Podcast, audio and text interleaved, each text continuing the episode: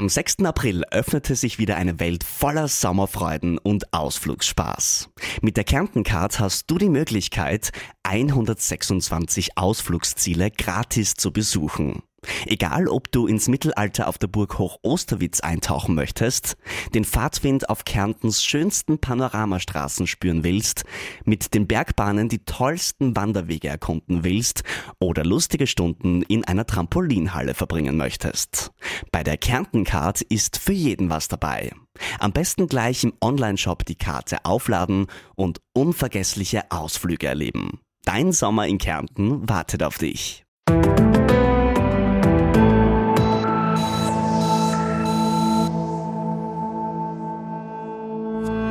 Das Jahr ist erst ein paar Tage alt und ich weiß nicht, wie es euch geht, aber ich halte meinen Neujahrsvorsatz noch ein. Der da lautet, mich gesünder zu ernähren, mehr Obst und Gemüse, weniger Zucker, vor allem kein Zucker unter der Woche.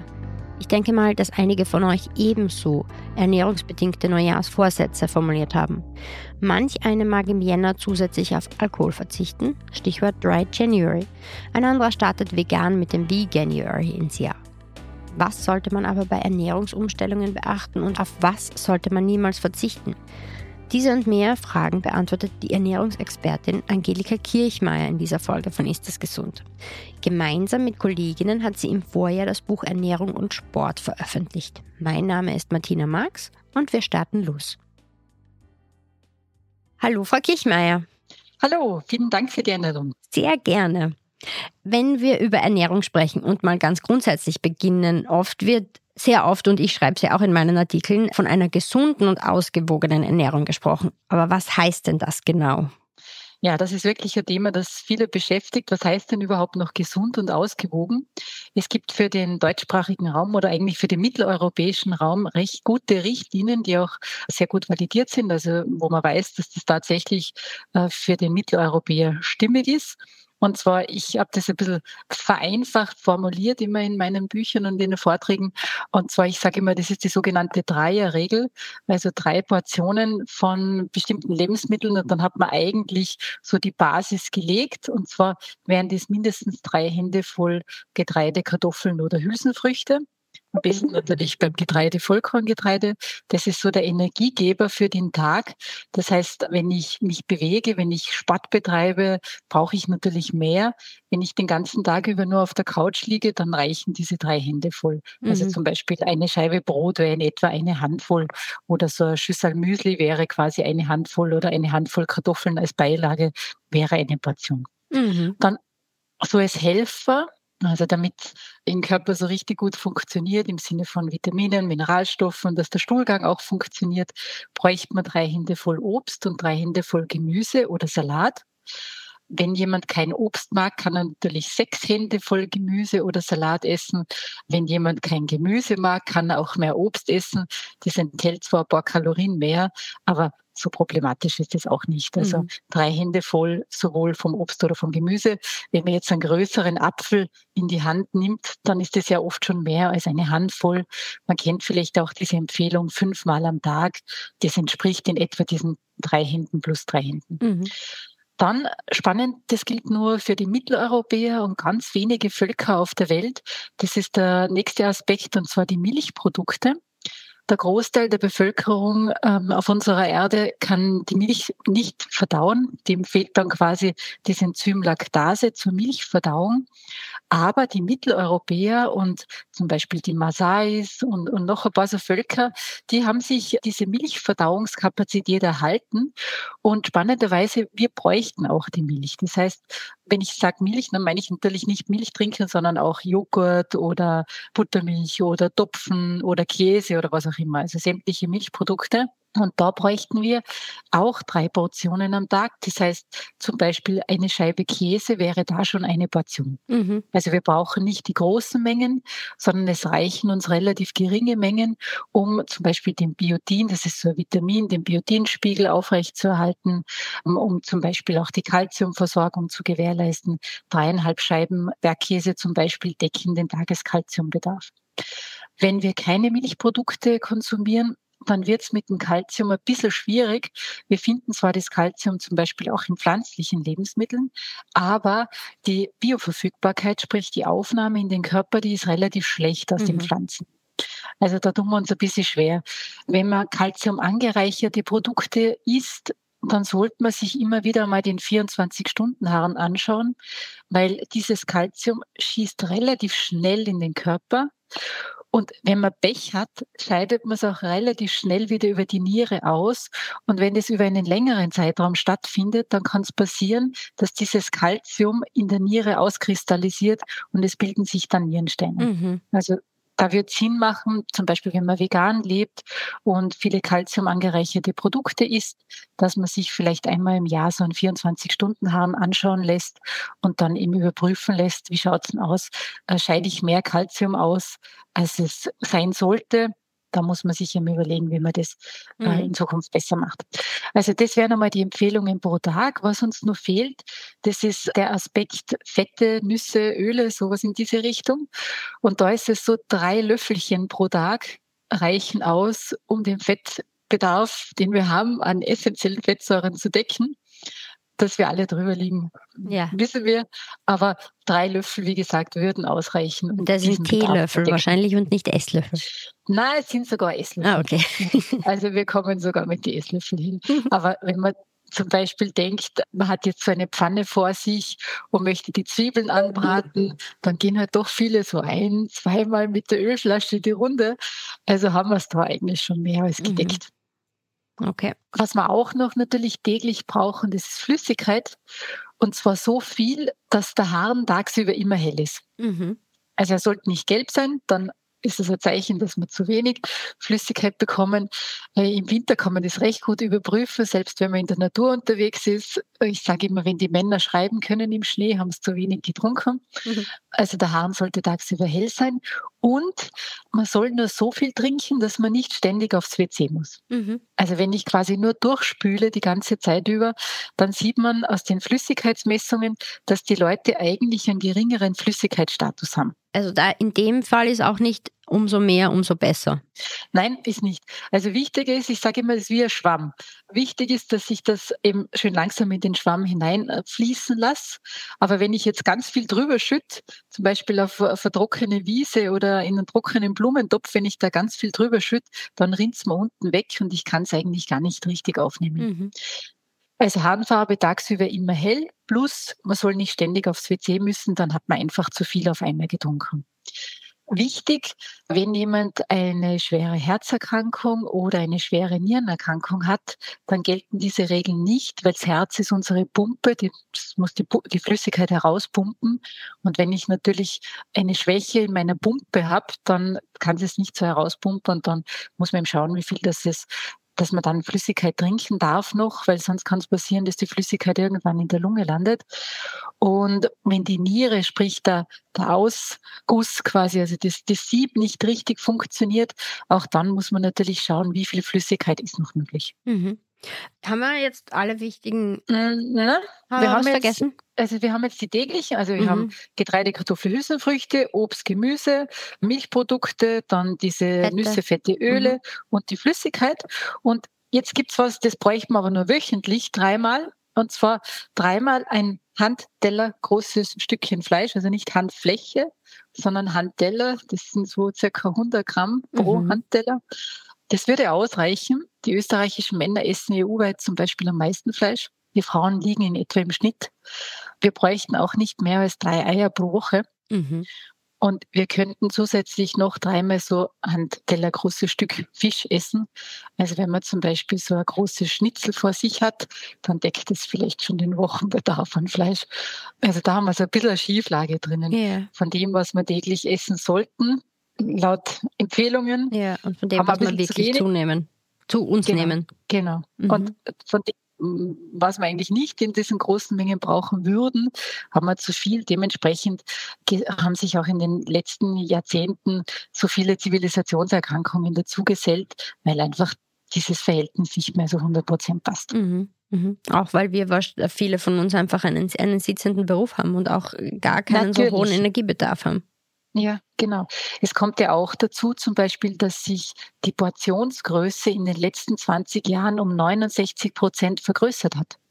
Auch die Teller sind viel größer geworden. Wenn man zum Beispiel den, den eigenen Hauptspeisenteller in den Geschirrspüler der Uroma stecken möchte, das funktioniert nicht, weil früher mhm. waren die Teller viel kleiner. Und jetzt sind sie viel größer. Also ich habe selber noch so einen Teller zu Hause, so einen, so einen alten Teller, so einen alten Hauptspeisenteller, der, der ist eine Spur größer als unser Dessertteller. Mhm. Okay. Auch aber man eine... schöpft aber trotzdem eine Portion. Ja. ja. Also einen Teller voll quasi. Ja. Wenn ich jetzt von mir auf andere schließe, und da komme ich auch zum sitzenden Beruf wieder zurück, dann bekomme ich gegen 10 am Vormittag recht äh, verlässlich Lust auf irgendwas Süßes. Was kann ich denn dagegen machen, beziehungsweise was wäre denn eine gesunde Alternative für so einen Snack in, am mhm. Vormittag? Also diese, diese Lust auf Süßes ist eigentlich ein Zeichen, dass das Gehirn zu wenig langsame Kohlenhydrate bekommen hat. Also zu wenig Vollkorngetreide, Kartoffeln oder Hülsenfrüchte. Jetzt in der Früh wird man wenig Kartoffeln essen in unseren Breiten.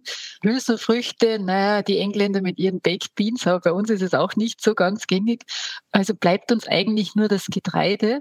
Und da macht Sinn, gerade so wie bei Ihnen, wenn man eben viel Kopfarbeit zu leisten hat, dass man den Körper in der Früh und am Vormittag wirklich mit Energie versorgt. Also dass man zum Beispiel Beispiel, ich sage jetzt Hausnummer, in der Früh sein, sein Vollkornbrot mit irgendeinem Belag drauf isst und dann zwei Stunden später oder zweieinhalb Stunden später, wenn man halt das Gefühl hat, hm, ich, bekomme wieder ein bisschen Hunger, dann auf jeden Fall noch einmal was essen. Das hat zum einen den Vorteil, dass das Gehirn viel also so, so langsam, aber viel Energie bekommt, dass es sehr gut leistungsfähig ist. Und zum anderen hat es den Vorteil, wenn die Energie nicht so hineinschießt, sondern so hineingleitet, dann wird es verbrannt und wir nehmen nicht zu. Mhm. Und es hat noch einen dritten Vorteil, das weiß man mittlerweile aus der Wissenschaft der Chronobiologie.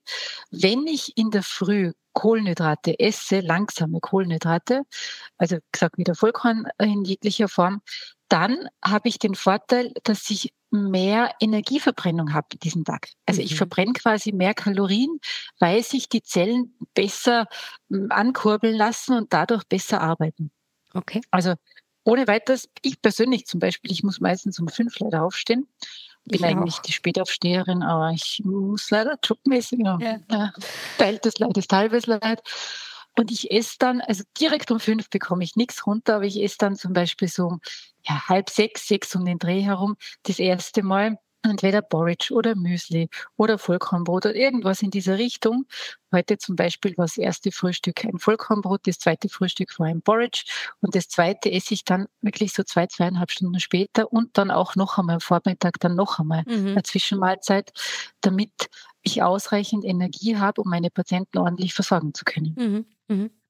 Sind Nüsse eigentlich so ein, ein Snack, auf den man zurückgreifen sollte, oder ist es dann schon zu viel Fett, wenn man das wirklich jeden Tag so mhm. neben sich nebenher isst? Ja, also bei den Nüssen ist es so, dass sie fürs Gehirn eigentlich kaum Energie liefern im Sinne von Kohlenhydratenergie. Also die Nüsse haben relativ wenig Kohlenhydrate. Die Nüsse haben die B-Vitamine, die man braucht, um die Kohlenhydrate im Körper gut verwerten zu können. Aber die Nuss per se bringt mir für die Leistungsfähigkeit in Wahrheit nicht wirklich viel. Mhm sie bringt viel Fett. Also eine gute Handvoll Nüsse, ja. so 100 Gramm, haben je nach Nuss zwischen 500 und 700, 800 Kalorien. Das entspricht in etwa einem Mittagessen. Okay, ja, das ist genug. Wie streng muss ich denn sein, wenn ich jetzt, okay, es ist Anfang des Jahres, ich stelle meine Ernährung um, in welcher Art und Weise auch immer, aber wie streng muss ich sein mit der Gestaltung meiner Ernährung? Oder anders gefragt, darf ich auch mal eine Leberkissemmel essen? Natürlich. Ähm, also Essen soll ja Freude bereiten. Essen soll ja keine Einschränkung per se sein, sondern soll Freude bereiten. Und mit dieser Frage kommen viele gerade Anfang des Jahres daher, wie streng muss ich denn quasi zu mir selber sein? Und ich sage immer das Wort streng, das, das, das wird aus unserem Wortschatz gestrichen. Das wollen wir nicht wenn man sich das vor Augen hält. Und zwar, man hat jetzt zum Beispiel sieben Tage pro Woche nicht besonders gesund gegessen. Und jetzt schaffe ich es, dass ich mir vornehme, einen Tag pro Woche wirklich auf jegliches Junkfood zu verzichten, auf Süßigkeiten zu verzichten, zu sagen, okay, ich frühstücke jetzt wirklich ein gesundes Frühstück, ich, ich esse ein bisschen Obst, Gemüse, so wie wir es eben gerade besprochen haben. Und ich mache das einmal pro Woche, dann habe ich schon eine deutliche Besserung im Vergleich zu vorher. Wenn ich es zweimal hinbekomme, noch besser. Bekomme ich es dreimal hin, dann bin ich schon fast um 50 Prozent besser als davor. Also man muss nicht immer von heute auf morgen sein gesamtes Leben umkrempeln. Mhm. Oft genügen, ich habe zum Beispiel jetzt am Wochenende meine Studenten an, an der Med-Uni in Wien erzählt oder die Zahlen gezeigt, oft genügen schon 10 Prozent Reduktion und hat eine deutliche Verbesserung der Lebensqualität. Mhm. Und 10% Reduktion, das bedeutet nicht, ich muss mich die ganze Woche kasteien, sondern das bedeutet, ich habe einfach so meine Tage und, und da schaue ich einfach drauf, dass mir ein bisschen besser geht. Und wenn man dann spürt, wie gut es einem an diesem Tag geht, dann möchte man das ja eh öfter haben. Mhm. Das hat dann Suchtpotenzial und das mhm. ist okay. Ich kann das bestätigen, weil ich habe angefangen mit dem Schuljahr keinen Zucker mehr unter der Woche zu essen. Also Zucker mhm. im Sinne von schon manchmal ein Marmeladebrot zum Frühstück oder ja. so, aber mhm. Zucker im Sinne von Schokoriegel in der Firma oder wenn wer mhm. Mannerschnitten herstellt oder wenn wir, wir kriegen ja hin und wieder Krapfen zum Beispiel immer zum mhm. Faschingsbeginn mhm. und so mhm. solche Sachen auszulassen und war gestern Kekse holen, Weihnachtskekse bei meiner Tante mhm. und habe dann wirklich einen, gestern war ein Tag, wo ich so viel Zucker gegessen habe wie in den Monaten davor kaum und habe mhm. mir am Abend wirklich nicht gut gefühlt.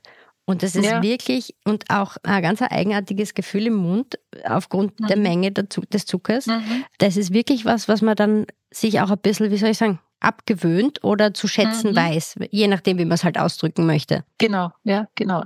Und das, das soll ja eigentlich ein Selbstläufer werden. Ein Selbstläufer, das ich selber spüre, das tut mir sehr gut, wenn ich ein bisschen einfach schaue und, und wie gesagt, dann hat man so ein gewisses Suchtpotenzial irgendwann und ich möchte ja jeden Tag, dass man gut geht. Und wenn es an einem dann einmal einen Tag lang nicht gut geht, dann denkt man sich, naja, jetzt muss ich das am nächsten Tag nicht schon wieder haben. Mhm. Es gibt ja, gab Studien in den letzten Wochen oder einen, eine oder zwei in Bezug auf hochverarbeitete Lebensmittel, dass die einerseits mhm. auch ein Suchtpotenzial in sich tragen, aber andererseits auch in Bezug auf Fette, Salze, auch Zucker extrem hochkalorisch, mhm. nenne ich es jetzt, sind. Wieso oder wie kann man das ein bisschen zurückfahren? Weil sie sind dann dennoch wieder schnell zu, zu kochen unter der Woche, wenn man mhm. vielleicht auch noch Kinder zu versorgen hat oder so. Mhm. Also das, das ist ein riesen, riesen Punkt in unserer heutigen Zeit, dass man einfach aufgrund von Berufstätigkeit und, und Kindern, äh, Familie etc. einfach nicht mehr so viel Zeit am Herd verbringen kann und auch will wie früher. Und da braucht es schnelle Rezepte. Ich habe da etliche Bücher dazu geschrieben, weil ich das Manko schon vor vielen Jahren bei meinen Patienten einfach auch gesehen habe und auch selber ja betroffen bin. Ich habe selber Kinder, Familie, Vollzeitjob, nicht 40 Stunden Woche, sondern wenn ich mal 50 Stunden pro Woche arbeite, dann bin ich schon happy, dass es nicht mehr geworden ist. Und trotzdem kochen wir täglich frisch, aber eben mit Rezepten, die sich sehr, sehr schnell zubereiten lassen. Also ich habe 15 Minuten zum Beispiel zum Kochen Zeit zum Mittag, mehr geht sich nicht aus. Mhm. Und, und in dieser Zeit ist es aber sehr leicht möglich, was zuzubereiten. Man braucht aber eben die entsprechenden Rezepte dazu. Mhm. Und, und die wie gesagt, entweder in meinen Büchern gibt es in vielen Bibliotheken auch zum Ausleihen und so, dass man sich da mal was herausholt. Äh, oder man schaut mal www-Internet gibt es ja auch viele, viele Rezepte, dass man sich da halt einmal eine äh, Liste zusammenstellt an schnellen Gerichten. Am Wochenende kann man ja dann länger in der Küche stehen, wenn man möchte. Ja. Mhm. Aber während der Woche ist es einfach wichtig, dass man sich trotzdem was Gesundes zubereitet, weil es kommt nämlich ein Faktor dazu je mehr Stress man hat, je mehr man zu tun hat, umso weniger sollte man seinen Körper, ich sage jetzt wirklich plakativ, zumüllen. Mhm. Je mehr ich meinen Körper belaste, umso anfälliger bin ich dann auch. Also umso, umso Stress intoleranter bin ich. Also stressresistent sollte man eigentlich sein. Aber in dem Fall funktioniert es dann nicht mehr, weil wir natürlich nicht mehr so viele Kapazitäten im Körper haben. Wir haben nur eine Leber. Die Leber muss das ganze Gift entsorgen. Und wenn wir dann viel zu viel hineingeben, dann hat die Leber halt nicht mehr die Kapazitäten für was anderes. Also je mehr Stress, umso gesünder sollte es Essen sein. Mhm. Und auch je mehr Stress, umso weniger Kaffee. Weil wenn wir viel Kaffee trinken und uns quasi mit Kaffee oder Energy Drinks so ein bisschen künstlich betäuben und wach halten, dann spüren wir unsere eigenen Grenzen nicht mehr und dann kann schon passieren, dass wir einfach drüber gehen, weil so, wenn man müde ist, kann man sich vielleicht einmal zehn Minuten hinsetzen in der Mittagspause und sagen, okay, jetzt, jetzt mache ich mal die Augen zu und ruhe mich einfach aus. Aber wenn ich viel Kaffee trinke, dann spüre ich das ja nicht mhm. mehr. Und dann kann es sein, dass irgendwann wirklich mal was ausbricht, was man nicht haben möchte und was man verhindern könnte. Gut, wenn wir jetzt zu den Neujahrsvorsätzen zurückkommen, viele starten ja mit sportlichen Zielen. Wie kann ich denn diese Ziele ernährungstechnisch unterstützen? Worauf muss ich denn da achten, wenn ich dann öfters mal auspowernde Einheiten habe als vielleicht in den Monaten davor? Mhm. Also im Prinzip, es gibt diese Sporternährungspyramide und die unterscheidet sich eigentlich überhaupt nicht von der normalen, die wir jetzt davor angesprochen haben, also von den normalen Ernährungsempfehlungen. Es gibt nur drei Unterschiede. Das erste ist, man braucht mehr Flüssigkeit. Mhm aber das liegt eh auf der Hand. Das zweite ist, ich brauche mehr Kohlenhydrate, auch das liegt auf der Hand, also mehr Getreide, Kartoffeln oder mhm. Hülsenfrüchte. Und das dritte, das gilt allerdings wirklich nur für, für Spitzensportler, so Tour de France oder sowas, die bräuchten dann irgendwann mehr Fett, weil sie die Energie in Form von anderen Lebensmitteln mhm aufgrund der großen Menge nicht mehr decken könnten. Ja. Und da sagt man dann, okay, drei, vier Löffel äh, Fett irgendwo hinein, das sind dann auch gleich mal drei, vierhundert Kalorien, bevor man dann wieder so einen Berg Nudeln isst, den man irgendwann nicht mehr verdauen kann, weil ja. es einfach so eine Riesenmasse ist. Ja. Aber sonst muss ich eigentlich nichts beachten.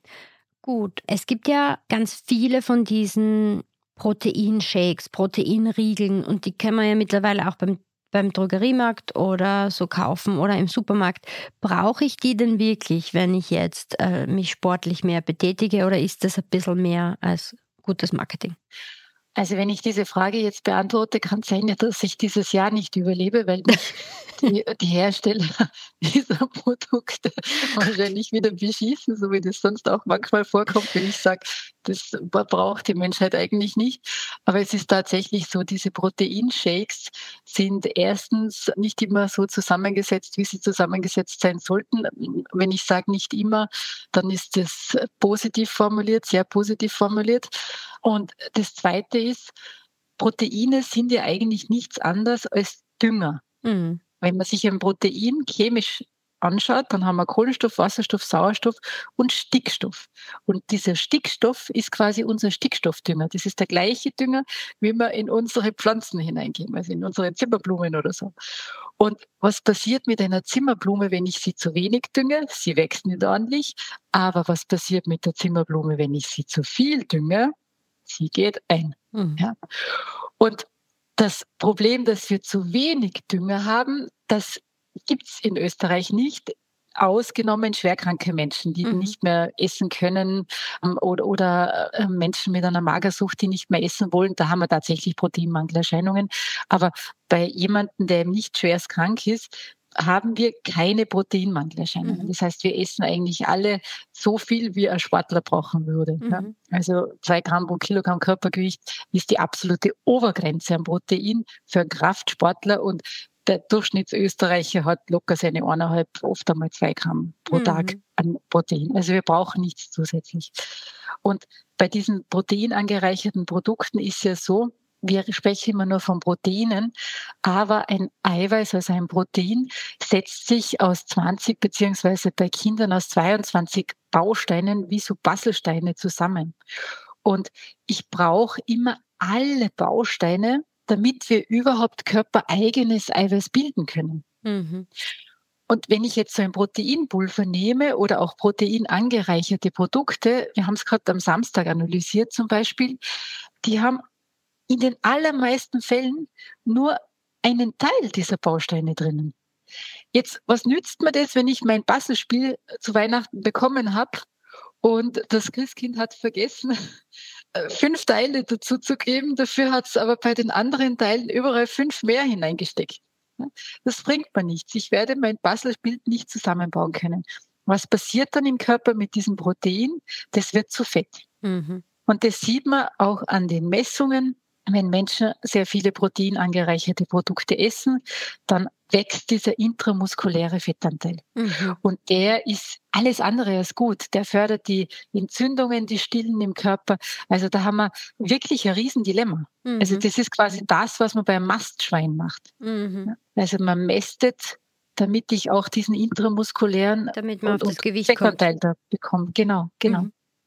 Also ich persönlich verwende auch bei meinen Spitzensportlern kein einziges Proteinprodukt. Wir machen das alles mit Natur.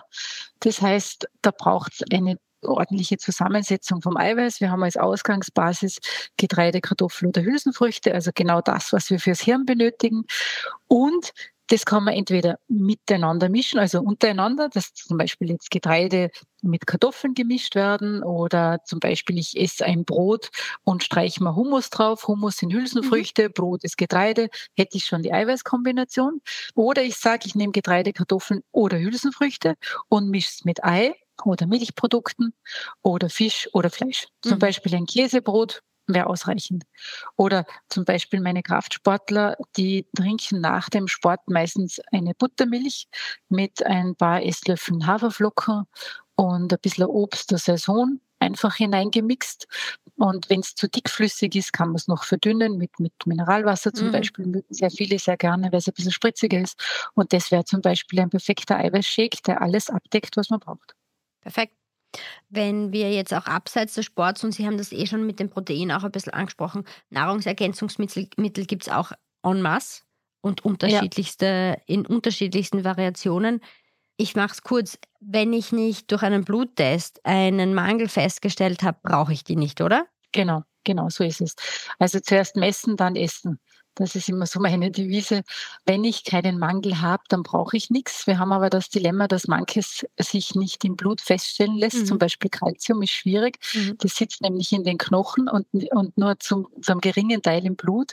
Und wenn das Blut zu wenig Kalzium bekommt, dann holt sich das Kalzium aus den Knochen. Da gibt es die Knochendichte-Messung, die uns dann zeigt, wie es mit den Knochen tatsächlich ausschaut.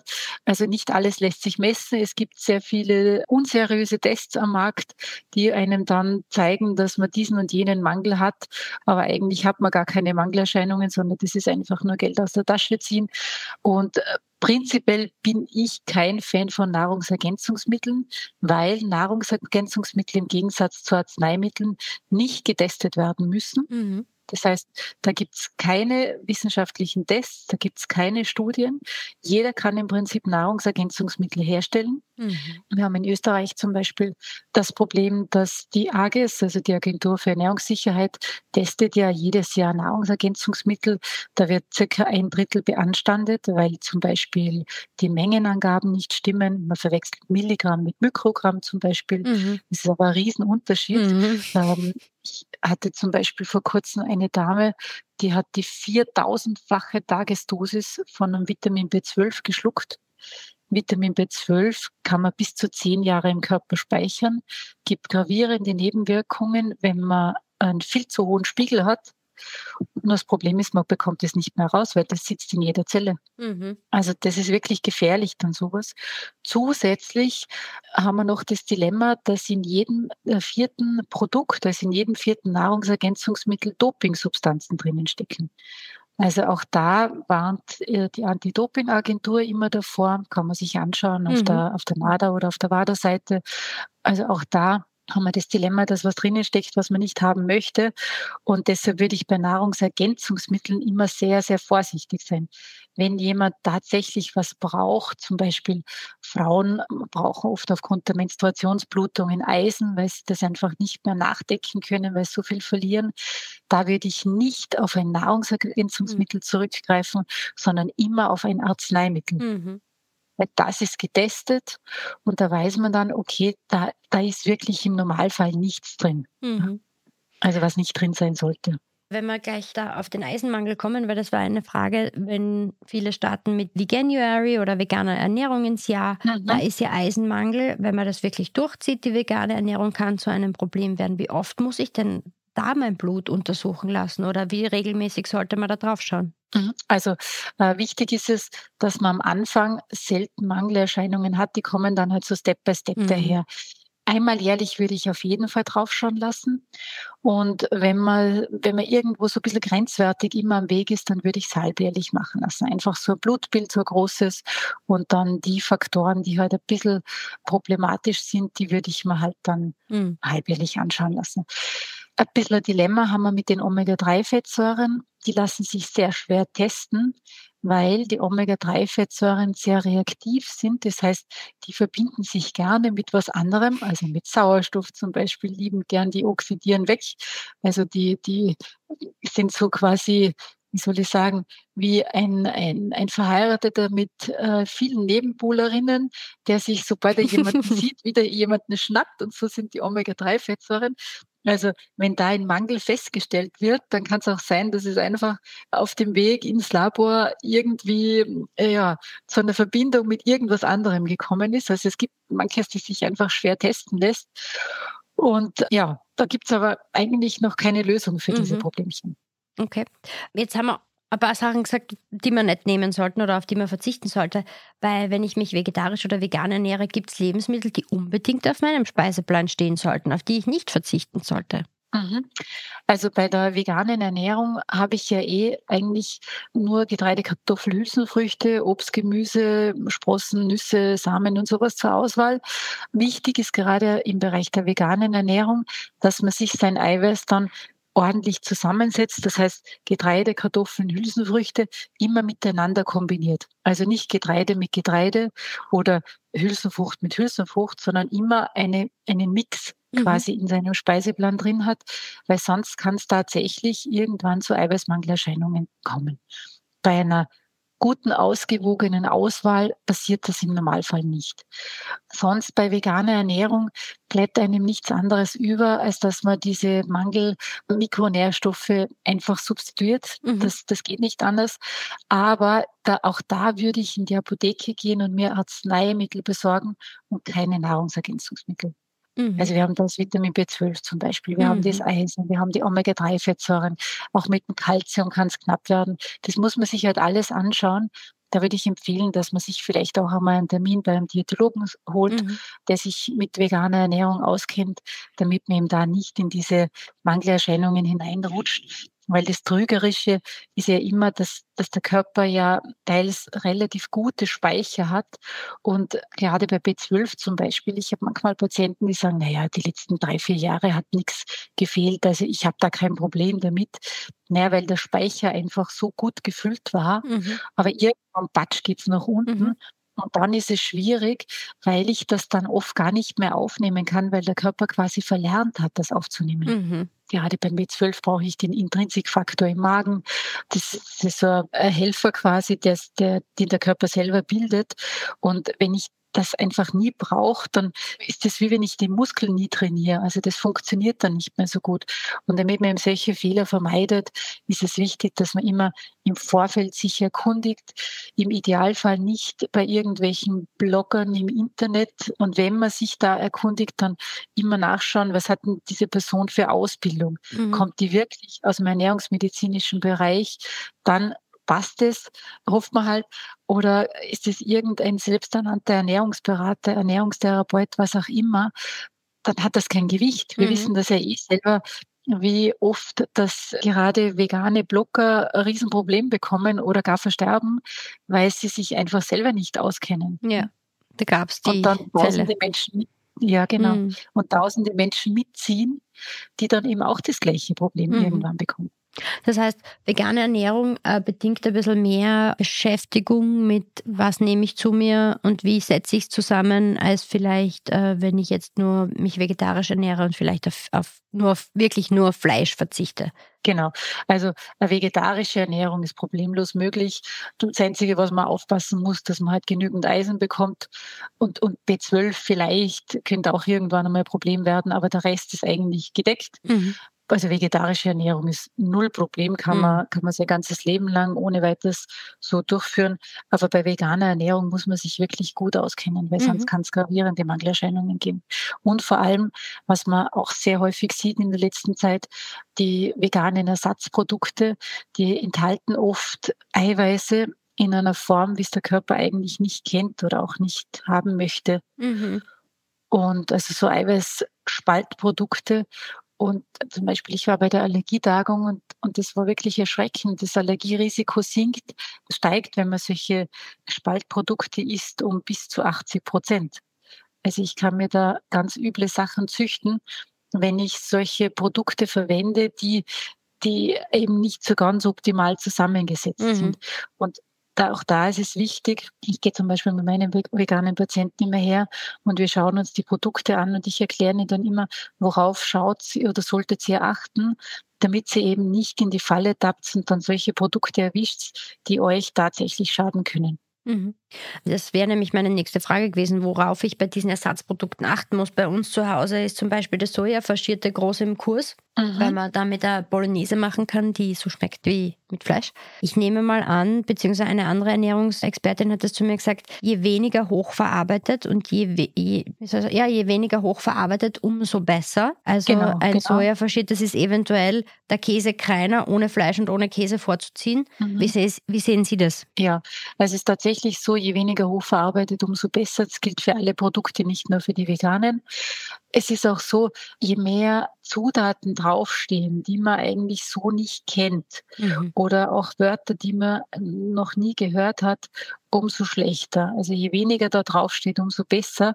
Und wenn irgendwie so Eiweiß Konzentrat, Eiweißisolat, so, so, oder Erbsenprotein, Sojaprotein, irgendwie sowas. Das sind ja dann alles so herausgeholte Komponenten aus einem Produkt, aus einem Lebensmittel. Wenn sowas draufsteht, dann wäre ich immer sehr vorsichtig, weil diese, dieses isolierte Eiweiß in diesen großen Mengen, vor allem Gluten, zum Beispiel Gluten oder Gluten kann man dazu sagen, mhm. in so großen Mengen kann im Darm Probleme auslösen.